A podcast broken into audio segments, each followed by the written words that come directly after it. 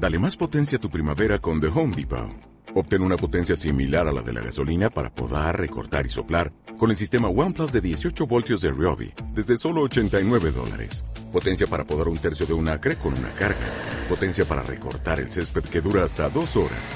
Y fuerza de soplado de 110 millas por hora. Todo con una batería intercambiable. Llévate el sistema inalámbrico OnePlus de 18 voltios de Ryobi.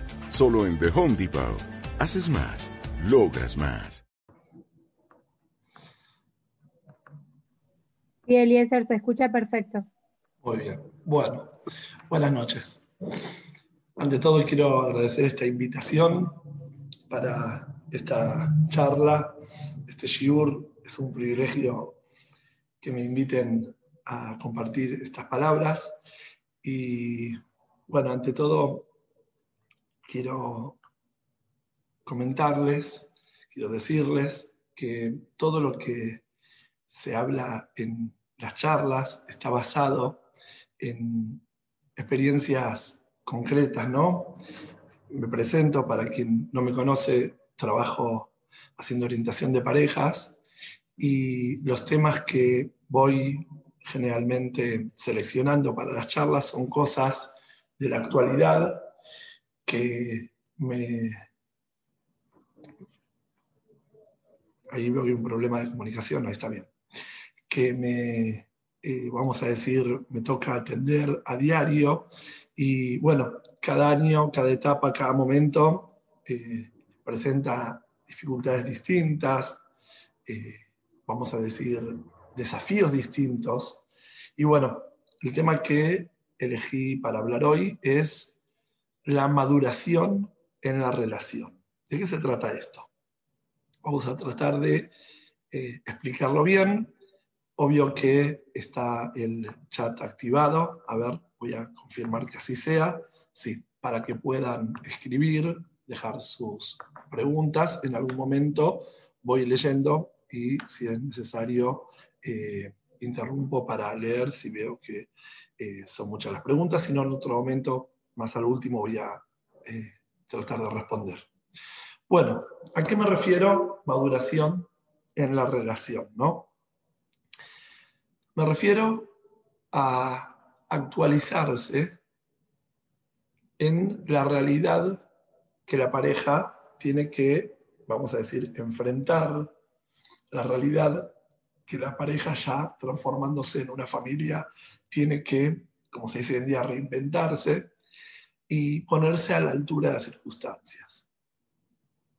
Un matrimonio, para poder estar a la altura de las circunstancias que la vida le presenta, debe estar actualizándose constantemente. ¿A qué me refiero? Es un tema muy amplio, pero vamos a tratar de eh, transmitir el tiempo que nos permite la idea de ir desarrollándolo. El matrimonio, por naturaleza, eh, inicia, vamos a decir, una relación amorosa, una relación afectiva. Se inicia en sus primeros pasos, vamos a decir, con una complejidad bastante baja. Eh, inicia, vamos a decir, con compromiso, responsabilidad, seriedad, por sobre todo, una relación estable, un matrimonio, pero todavía la complejidad de la relación y de las tareas es bastante baja.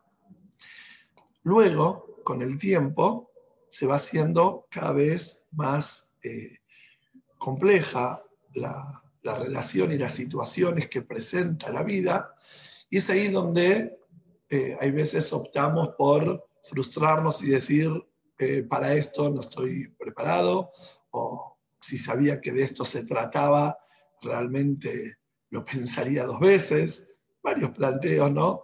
Eh, que, vamos a decir, suelo, suele la pareja presentar y yo atiendo a diario este tipo de situaciones donde se va haciendo la relación más compleja. ¿A qué me refiero compleja? No es lo mismo una pareja a cuando ya es una familia, cuando ya hay una criatura o varias criaturas a cargo. No es lo mismo cuando están, vamos a decir, criando niños de dos, tres años que a veces los papás se frustran y dicen, qué difícil esto, qué complejo esto, qué complicado llevar adelante eh, esta eh, tarea. Y cuando hablan con padres de chicos más grandes, aparece la típica frase, chicos, chicos, problemas chicos, chicos grandes, problemas grandes. Y es bastante desalentador, porque si a los 3, 4 años de mis hijos ya me siento re mal, ¿qué me están queriendo decir? ¿Que la vida es peor? ¿A qué va esa frase? ¿Qué suma que nos digan chicos, chicos, problemas chicos, chicos grandes, problemas grandes? ¿Qué suma? Porque hay cierta sabiduría en, esa, en ese dicho, pero suena como muy, vamos a decir, bueno, jorobate, eso es la vida.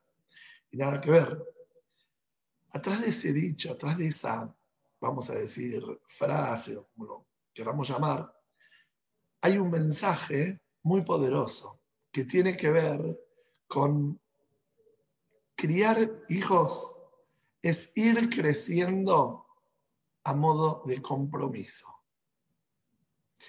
Y acá es donde varias veces, cuando hablamos de asuntos eh, de crecimiento, suelo decir que cada avance es una decisión.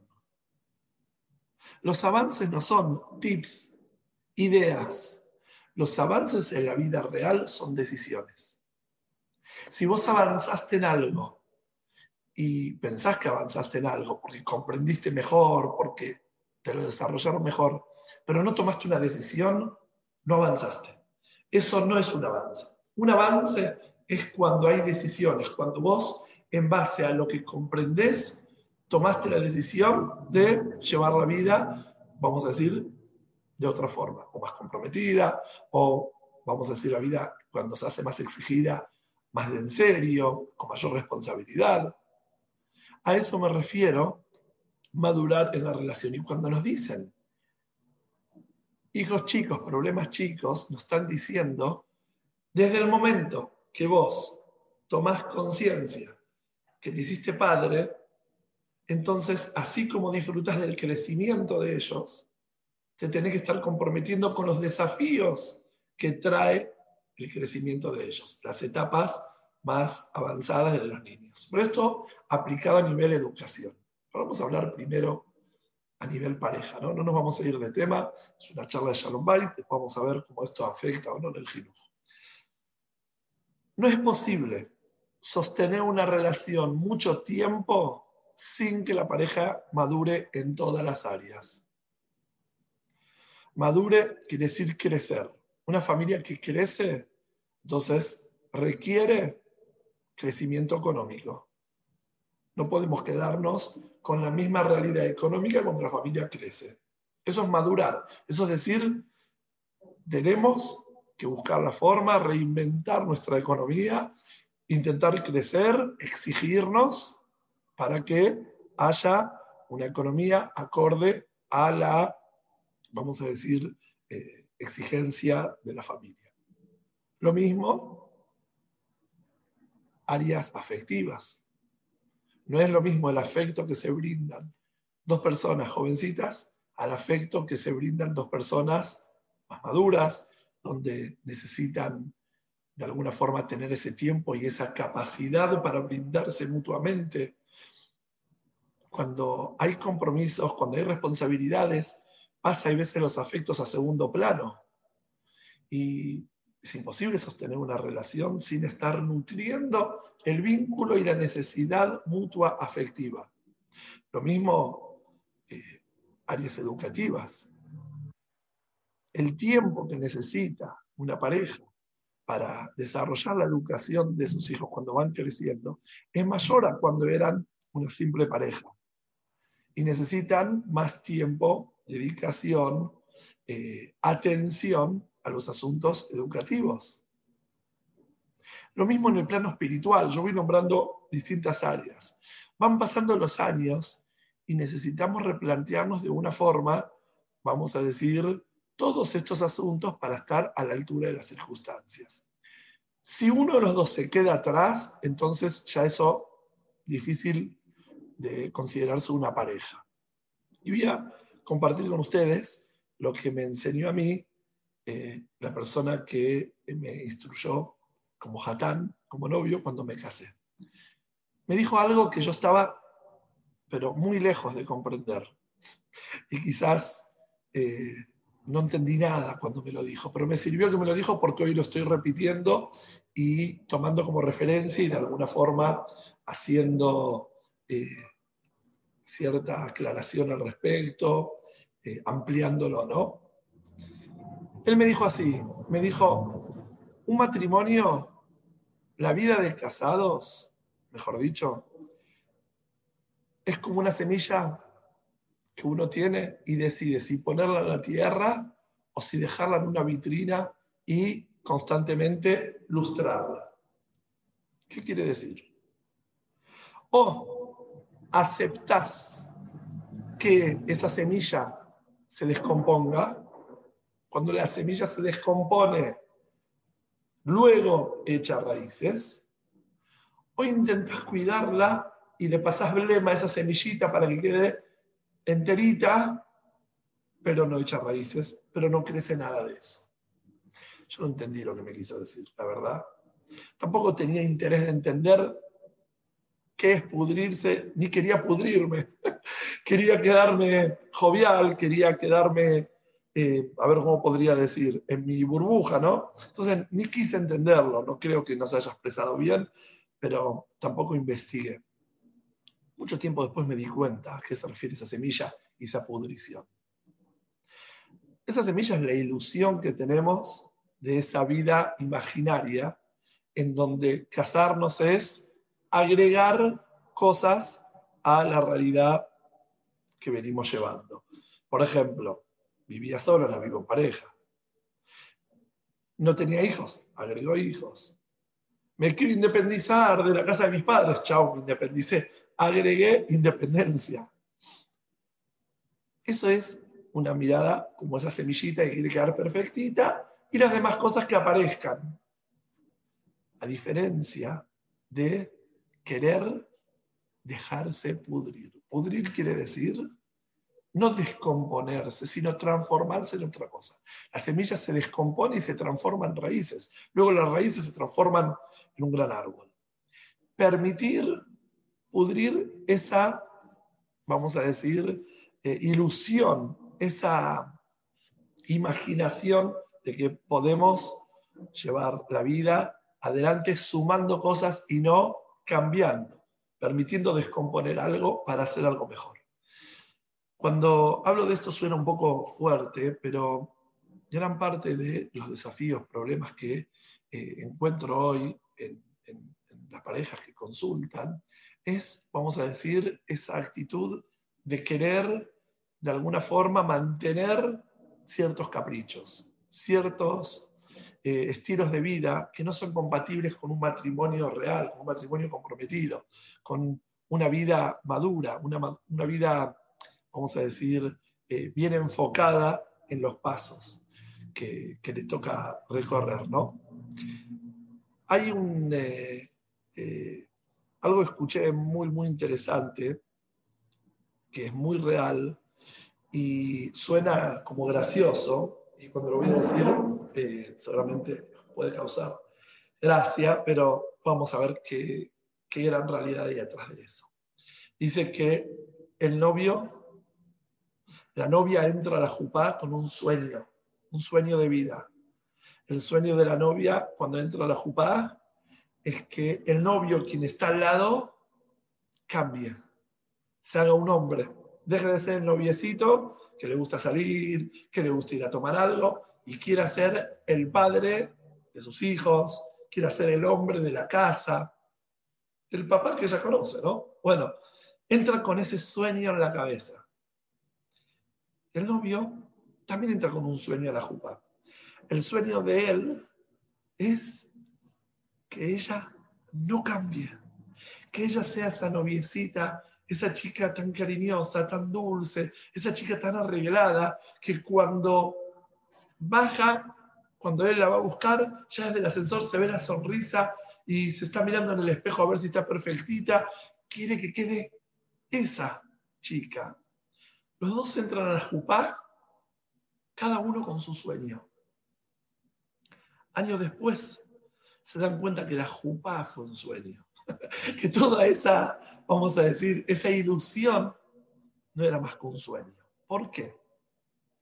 Porque por naturaleza, cuando el hombre se casa, intenta no cambiar. Intenta, como dije antes, seguir su vida natural. Ahora vamos a ampliar. Voy a decir por qué. Y la chica cuando se casa automáticamente cambió. Ya está casada. Ya no tiene que conquistarlo. Ya está, se relajó en la realidad, vamos a decir, que le compete. Voy a traer un, ejemplo para que se entienda. Una vez, una prima mía me llamó en Sheva Berajot y me dice, Eliezer, no, no sé de qué se trata esto, vos estás con parejas, a ver, ayúdame. ¿Es en serio que tengo que ocuparme de la casa todos los días? ¿Es en serio que tengo que cocinar, lavar todos los días? ¿O estar atrás de la chica? ¿Es en serio todo esto? No puedo creer. Y se me levanté al otro día de la jupa y me di cuenta que si no estoy atrás de los detalles de la casa, las cosas no se hacen solas. ¿Es en serio todo esto? Por favor, decime que no. Decime que desde que nos casamos ya las tareas son todo igual por igual, lejos de pensamientos feministas y todo esto, que para la Torah no hay ni machismo ni feminismo, hay compromisos. No hay derechos ni del hombre ni de la mujer, hay compromisos de vida. Me dice, ¿realmente es así? Le dije, mira, yo te voy a decir lo que nos pasa a nosotros los muchachos. Nosotros nos casamos y cambiamos de dirección. Lo único que hicimos es cambiar el código postal, pero básicamente no nos cambió nada. Porque antes comíamos la comida de mamá o la que comprábamos, si vivía solo, ¿no? Por ejemplo, el muchacho. Y ahora comemos la comida de la esposa o donde encargamos juntos. Pero no nos cambió nada. Antes dormía en una dirección, ahora duermo en otro lugar. A nosotros no nos pasó nada. No nos cambió nada. dice, ¿y eso qué quiere decir? Y quiere decir que por naturaleza nos va a tardar un tiempito más darnos cuenta de qué se trata este cambio. Y ahí es donde generalmente, no digo que tiene que ser siempre del hombre así, la mujer así, se puede dar en muchos casos al revés, pero siempre en la pareja hay cierto desfasaje en cómo el hombre y la mujer perciben estos cambios y de qué forma llevar adelante todo esto. Quiero básicamente, hablando de la maduración en la relación, en la pareja, hablar de un concepto muy importante que tiene que ver cómo discute, discute sanamente me refiero, cómo resuelve una relación madura un asunto y cómo intenta resolver una relación inmadura, cualquier desafío, cualquier, vamos a decir, dificultad que es la convivencia o la vida presente. Y acá viene el gran secreto. Escuchen esto que les voy a decir y lo van a comprobar, si Dios quiere, si lo van a poner en práctica. No existe escuchen bien, no existe una discusión madura que sea irrespetuosa. Todas las discusiones irrespetuosas, pues las discusiones son buenas. ¿Está bien? El intercambio de ideas y el sentarse a discutir un tema es bueno. Pero todas las discusiones que son irrespetuosas son discusiones inmaduras. Les cuento esto porque a diario eh, recibo acá parejas donde vienen a discutir distintos temas y me parece fantástico que los quieran discutir, en muchos casos necesitan apoyo, ayuda, y me encuentro con que si solo logran discutir en forma madura, que no es poca cosa, no existe la falta de respeto. Porque una discusión madura requiere, vamos a decir, varias cosas que hacen que no haya falta de respeto de ninguna índole. Y es más, les puedo decir a ustedes que prueben. No con la pareja, ¿no?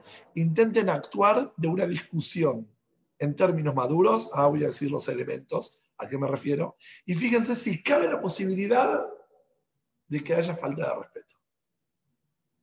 Por ejemplo, ¿no? ¿Cuáles son los elementos que tiene que haber en una discusión para que sea una discusión madura? Una discusión madura es que quien está hablando habla desde un criterio maduro, refiriéndose a otra persona madura, a otra persona adulta. Todos los problemas que hay en las discusiones es, se basan básicamente en ponerse de víctima o ponerse de victimario. Ponerse un poco agresivo en el tono de voz, en los términos que utilizamos, o ponernos nosotros de víctima en, así me estás hablando, esto me estás diciendo, de esto se trata. Así, así pensás que vas a resolver la, la relación que hay entre nosotros, poniéndome de víctima. Así me tratás, así me hablas. Eso es una discusión inmadura. Porque cuando yo le digo a mi pareja, ¿te parece lo que me estás haciendo? No está bien cómo me hablas. Estoy yo poniéndome de niño. Si yo trato a mi pareja y le digo, qué tontería lo que estás diciendo, fuera de lugar, la verdad, estupidez, ¿de dónde saliste con esto? ¿O qué pensás que sos? Estoy tratando de menos a la persona que tengo de frente, porque estoy intentando decidir yo y desacreditar la decisión o la opinión o lo que piensa la otra persona intenten discutir en términos adultos, de nuevo, como el que está hablando es un adulto, tratando al otro como adulto, y fíjense si existe chance, posibilidad de faltar el respeto. No existe. No existe, no hay. Eso es una pareja que maduró que aprendió a tratar al otro a pesar de las diferencias, aunque no piensa distinto, justamente más en los momentos donde no piensa igual, de una forma adulta. Respeto el criterio del otro. Hago respetar mi criterio. No permito que me digan qué tontería lo que dijiste. Si me dicen qué tontería, le digo, te pido por favor, discutamos con respeto. Soy mayor de edad, soy adulto, no soy más adolescente, no soy ni tu hijo ni soy tu papá, hablemos de igual a igual, hagamos una conversación de pareja. Ahora, cuando hay eso, que es todo lo que habla la Torah, la halajá, de cómo la pareja se tiene que respetar mutuamente, las diferencias, las discusiones no los destruyen. ¿Por qué no los destruyen? Y porque naturalmente pueden estar muy en desacuerdo, pero hay respeto. La otra persona es también mayor de edad. La otra persona es digno de sentir, pensar distinto. Y tengo capacidad emocional para poder tolerar que hay otra persona que piensa distinto y no acepta mi postura. Claro, luego pues tenemos que ver qué hacemos con esto, cómo resolvemos esto luego, ¿no? Cómo llevamos adelante un hogar cuando tenemos diferencias. Y ahí es el paso siguiente. Una relación madura lo que hace es tomar conciencia de que las cosas no van a ser exactamente como te gustan, ni como le debe gustar a tu pareja, pero encuentra el punto medio para hacer una convivencia estable. Cuando todavía la semilla está perfecta y quiere mantener esa ilusión, no entra a la tierra, no deja que la humedad de la tierra afecte, ni tampoco permite, por consecuencia, echar raíces. Cuando permito un poco correrme de mi perfección, correrme de mi integridad y decir, en una relación madura tienen que haber concesiones. Van a haber cosas que no me gustan de por vida y las acepto porque me casé con una persona mayor de edad, porque mi pareja también se casó con una persona mayor de edad pero con que uno de los dos se corra de una discusión madura, ya está estropeado todo. ¿Por qué? Porque cuando uno de los dos ya se pone de víctima, ya el otro lo trata como un nenito. Y a un nene, ¿cómo se lo trata? Uno lamentablemente subestima y dice, todavía no entendés, te voy a enseñar, te voy a convencer. Y ya la discusión es, ¿quién tiene más razón? No cómo juntos podemos llegar a encontrar una forma de resolverlo, más allá de que no sea totalmente cómodo para los dos, sino los dos se incomodan, entre comillas, para acomodarse en la relación. Esto es una relación madura, una relación donde ponen la intención, el afecto, el amor por sobre las cuestiones cotidianas. Las cuestiones cotidianas hay que resolverlas, pero hay que ver a qué le doy prioridad. ¿Le doy prioridad a mi ilusión o le doy prioridad al afecto? A querer hacer una relación estable donde hay afecto, donde siento que puedo dar y recibir afecto con un criterio adulto, con un criterio estable. Una vez estaba eh, preparando un hatán para su casamiento y le hablé de las diferencias. Me dice, no creo que algún día voy a tener que discutir con mi pareja. Yo, mis pretensiones son muy simples. ¿Qué le pido a mi pareja? A ver, yo proyectando a futuro. A mí me encantaría algo simple, llegar a mi casa, verla a ella linda, relajado, y textuales palabras en su momento era gadelbas, música que haya en casa, le llevo un ramo cada tanto para que haya alguna decoración en la mesa. Una vida tranquila, no pido mucho, no, una vida sencilla pido, no pido grandes platos de comida. Tranquilo, música en la casa, relajado, a la noche un poco de luz, un poco más en tono. claro, es imposible que él comprenda que eso no es una relación madura.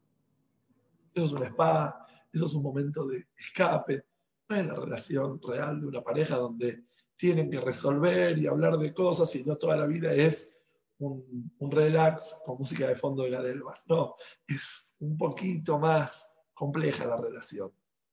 Entonces, volviendo al tema, una relación madura es una relación donde hay replanteos, donde hay asuntos que se tienen que, de alguna forma, actualizar y hablar. En la espiritualidad, también. También en la espiritualidad hay actualizaciones, hay cosas que tienen que de alguna forma ir madurando. Lo que una pareja joven, sin darse cuenta, pensaba que podía ser un permitido, cuando ya los chicos van creciendo, uno ve que a la edad que ellos eh, están, en la edad, en la etapa que ellos están, ya ciertas grietas los ponen en riesgo.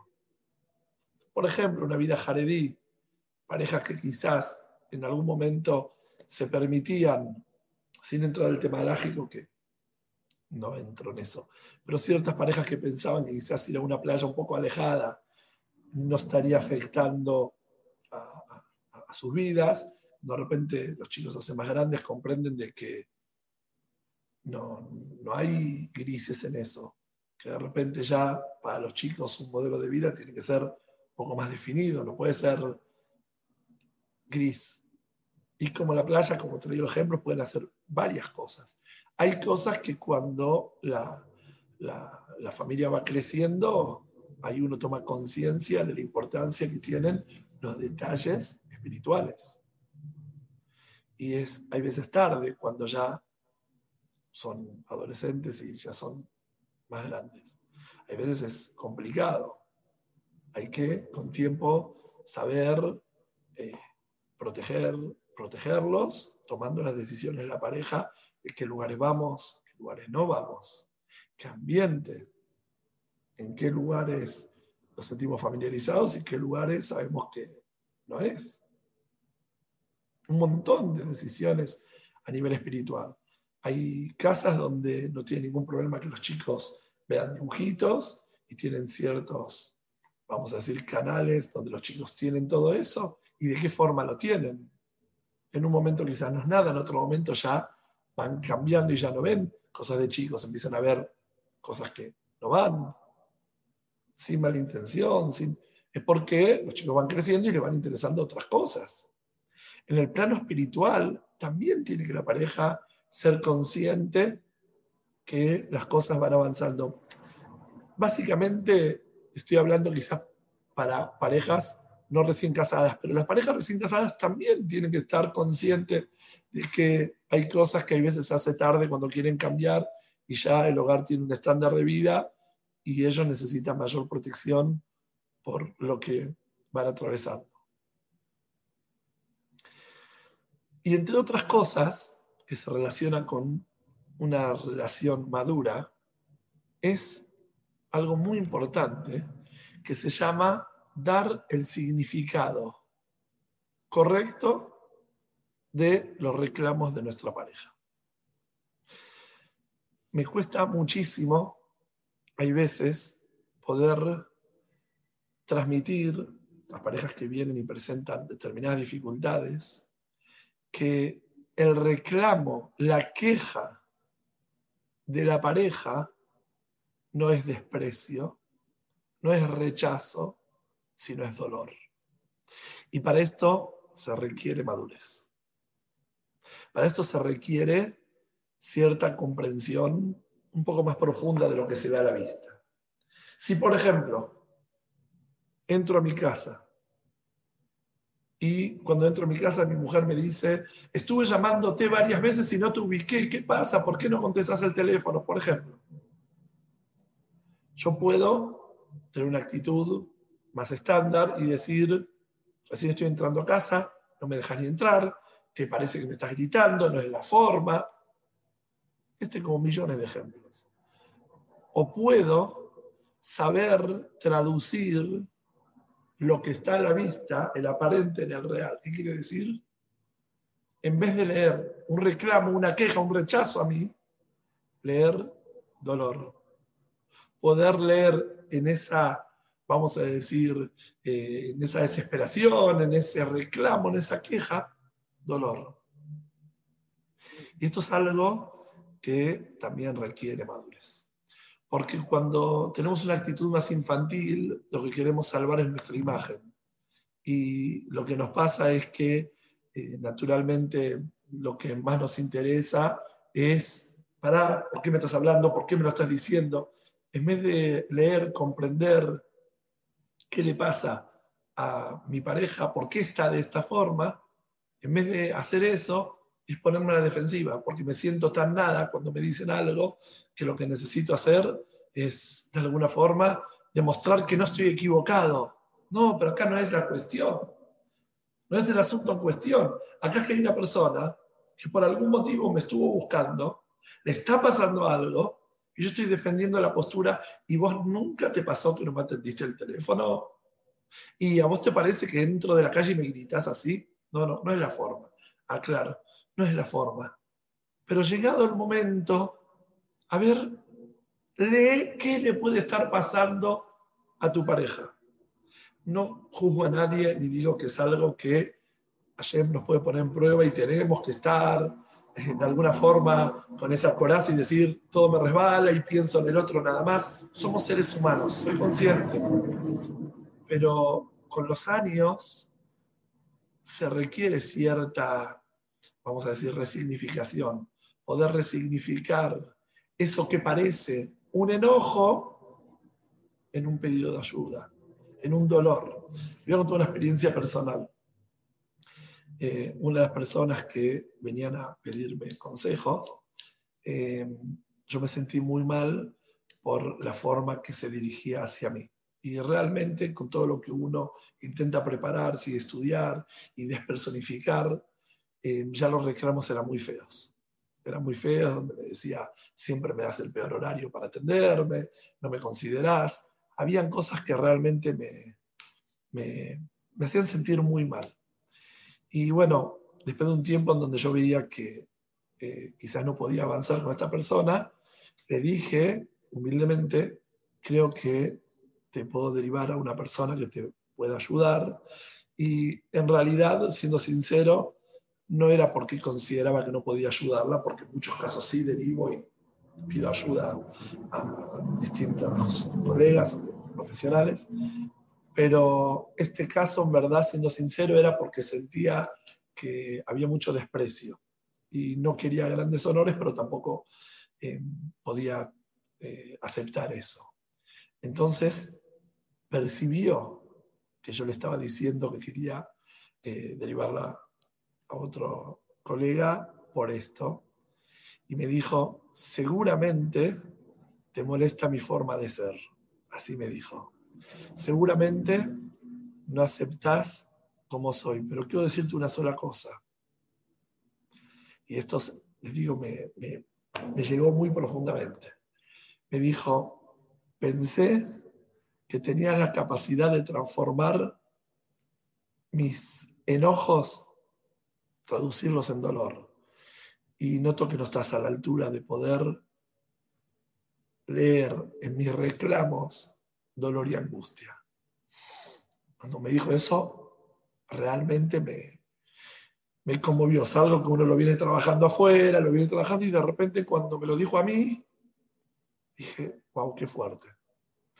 Entonces le dije, bueno, déjame pensar, dame unos días y voy a analizar si realmente eh, estoy a la altura de poder eh, traducir tus reclamos en, dolor. ¿Por qué le dije esto? Porque noté que fue un, pedido sincero, como que se expresaba de una forma y a veces uno lo dice afuera, pero cuando le toca a uno le cuesta poder reconocer y decir, uy, es verdad, esta persona no me está gritando. Busca amor, busca afecto, busca algo que de alguna forma lo disfraza de una u otra forma. Y aclara, no está bien hacerlo. Hay que tratar de ser más transparente, pero llegado el momento, uno mirando para adentro, cuando recibe estos reclamos, estas quejas, tiene que tener la capacidad de poder verlo más como un dolor y no como rechazo o, vamos a decir, eh, desprecio. Eso es una relación más madura, donde eh, donde uno quiere que la relación realmente sea para toda la, vida y bueno, uno tiene que reinventarse y saber leer estas, estas, estas situaciones, ¿no? Bueno, para esto necesitamos unificar criterios. Para poder hacer una vida madura, una vida estable, necesitamos unificar criterios. Y para unificar criterios necesitamos saber cuáles son esas cosas que tenemos que poner sobre la mesa para tratar de establecer un tipo de vida estándar, no tan, vamos a decir, montaña rusa, donde de repente está todo bien, de repente está todo mal. Cómo hacer madurar la relación. Y básicamente, eh, me fui dando cuenta que los asuntos que tiene que establecer una pareja son siete en alguna charla habrán escuchado que hablar al respecto, pero quiero poner en claro. Asuntos familiares de todo tipo. Necesitamos encontrar un equilibrio donde no podemos discutir toda la vida por asuntos familiares. Tenemos que tratar asuntos familiares. Si quieren tomar nota, lo voy a decir despacio. Asuntos familiares hay que sentarse y establecer ciertas pautas. De qué forma nos relacionamos, quién, cómo, dónde, es un tema que hay que tratarlo. Otro tema es asuntos económicos. No puede ser que se esté discutiendo toda la vida por cómo administrar el dinero, en qué gastar, qué ahorrar, proyectos, eh, ilusiones, ahorros. Tiene que haber un estándar, más allá que, obvio, que las condiciones van modificando, pero tiene que haber un estándar. Asuntos sociales, con qué personas nos juntamos, con cuáles no. Ya no es familiar. Asuntos espirituales. Asuntos espirituales, un estándar espiritual en la pareja. A ver qué queremos, qué aspiramos. No podemos estar en diferencias constantes tan marcadas. Asunto de dispersión. ¿Qué hacemos? ¿Cómo utilizamos los tiempos de familia? ¿Qué hacemos con esos tiempos? ¿Cómo administramos ese tiempo? asuntos comunitarios que tienen que ver más con la institución, el jinuj.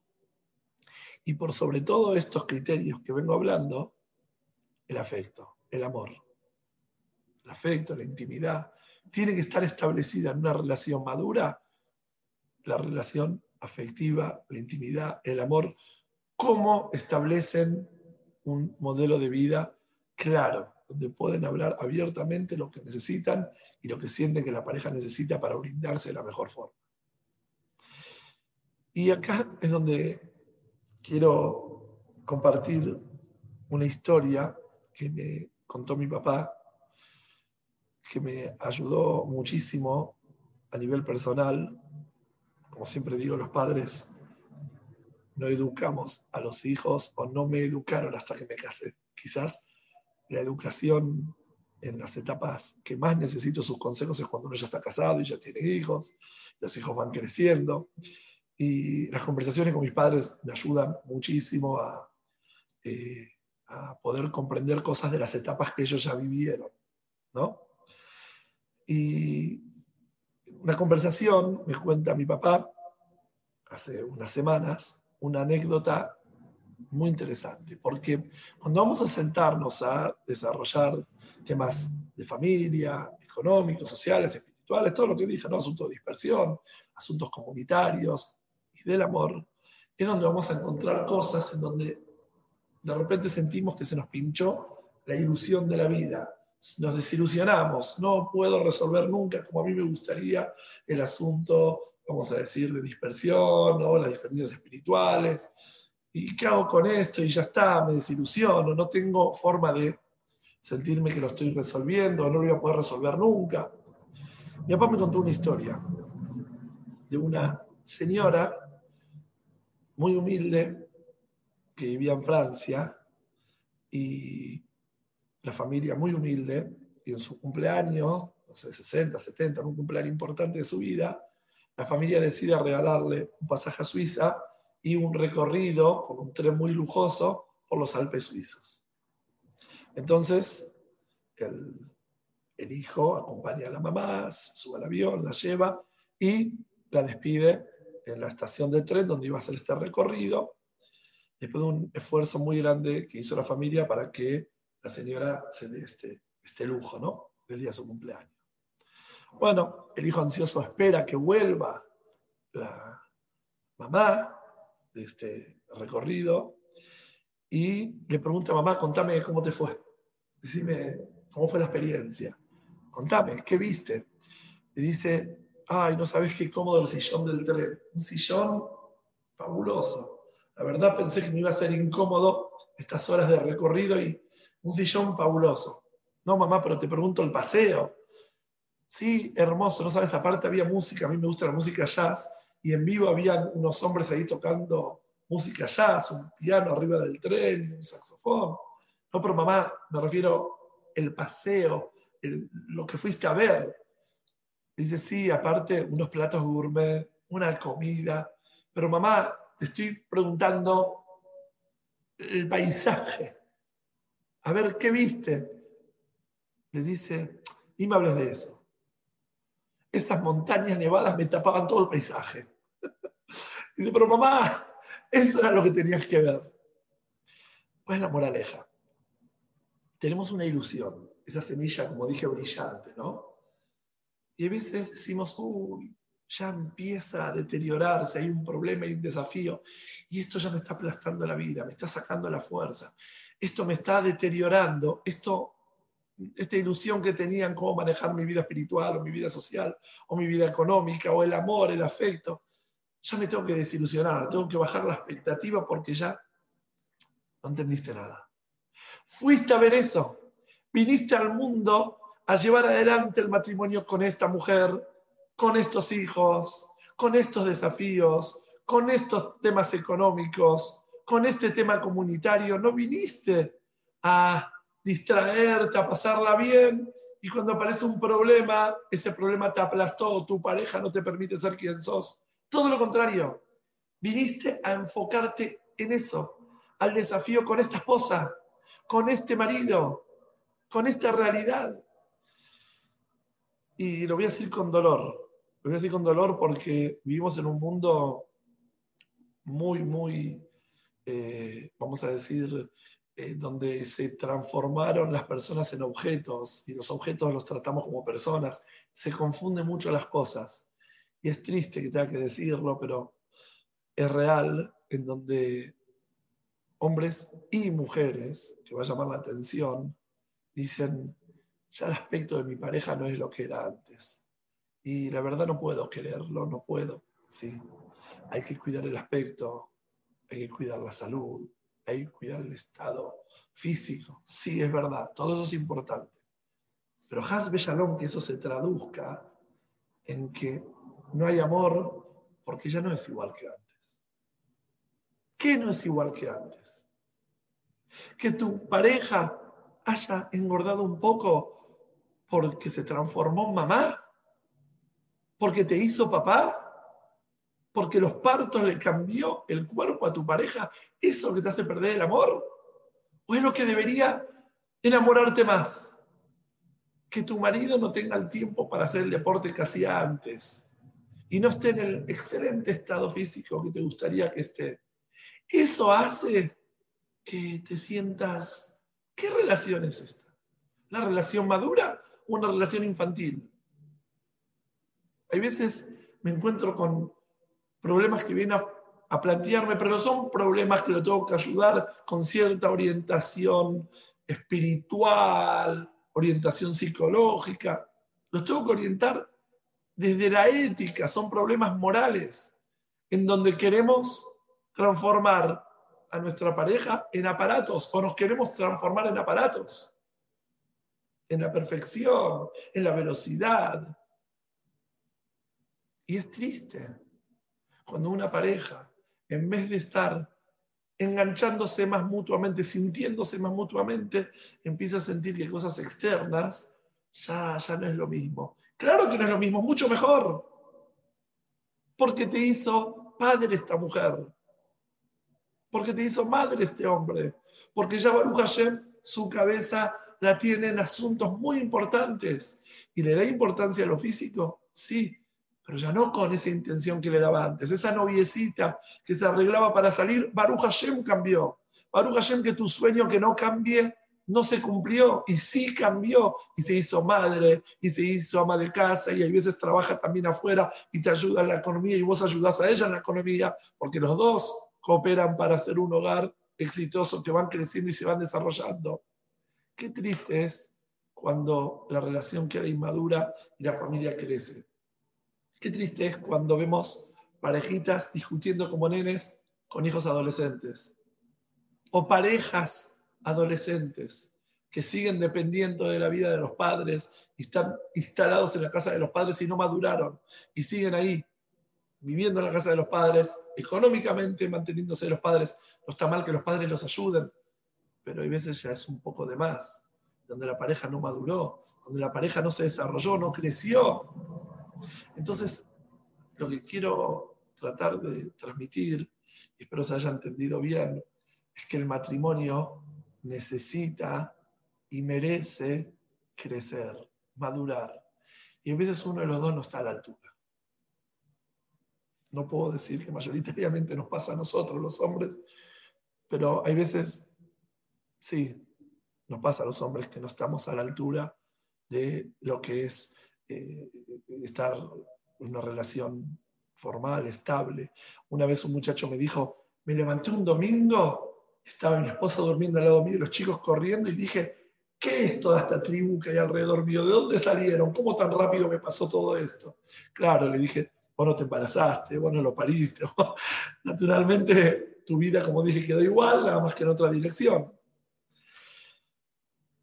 Creo que se comprende el mensaje y una relación que apunta a crecer, una relación que quiere establecerse emocionalmente, tiene que actualizarse, tiene que madurar y no permitir, bajo ningún punto de vista, que uno de los dos tire para abajo y quiera, vamos a decir, sacar a la pareja de donde debería estar, del enfoque que debería tener. Obvio que muchas cosas son importantes que joviales, lo aclaro. Es importante momentos de dispersión, momentos de desconectar de las tareas para recobrar energía. Sí, es importante de rato sentirse jovial, pero solo como un medio. Un medio para conectarse con una vida comprometida, con una vida realmente seria que creció y que dejó de echar raíces, se pudrió la semilla, se descompuso, se veía feo, pero después permitió que haya un árbol maravilloso donde hay muchas frutas que tienen semillas hermosas que en algún momento, que son los hijos, van a necesitar también permitir pudrir esa perfección ¿no? de la semilla para nuevamente hacer nuevos árboles.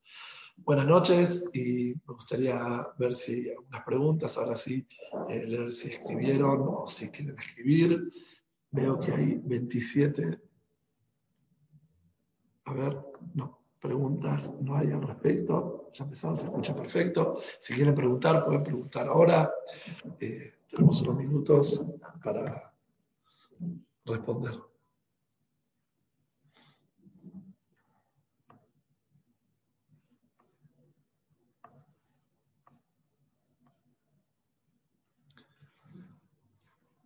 Nuevamente agradezco a la Aquila eh, Yosef Caro por darme esta eh, oportunidad de estar compartiendo con ustedes estos pensamientos. Muy claro, gracias. Muchas gracias a ustedes por escuchar, por eh, estar y este shiur va a estar disponible también para compartirlo.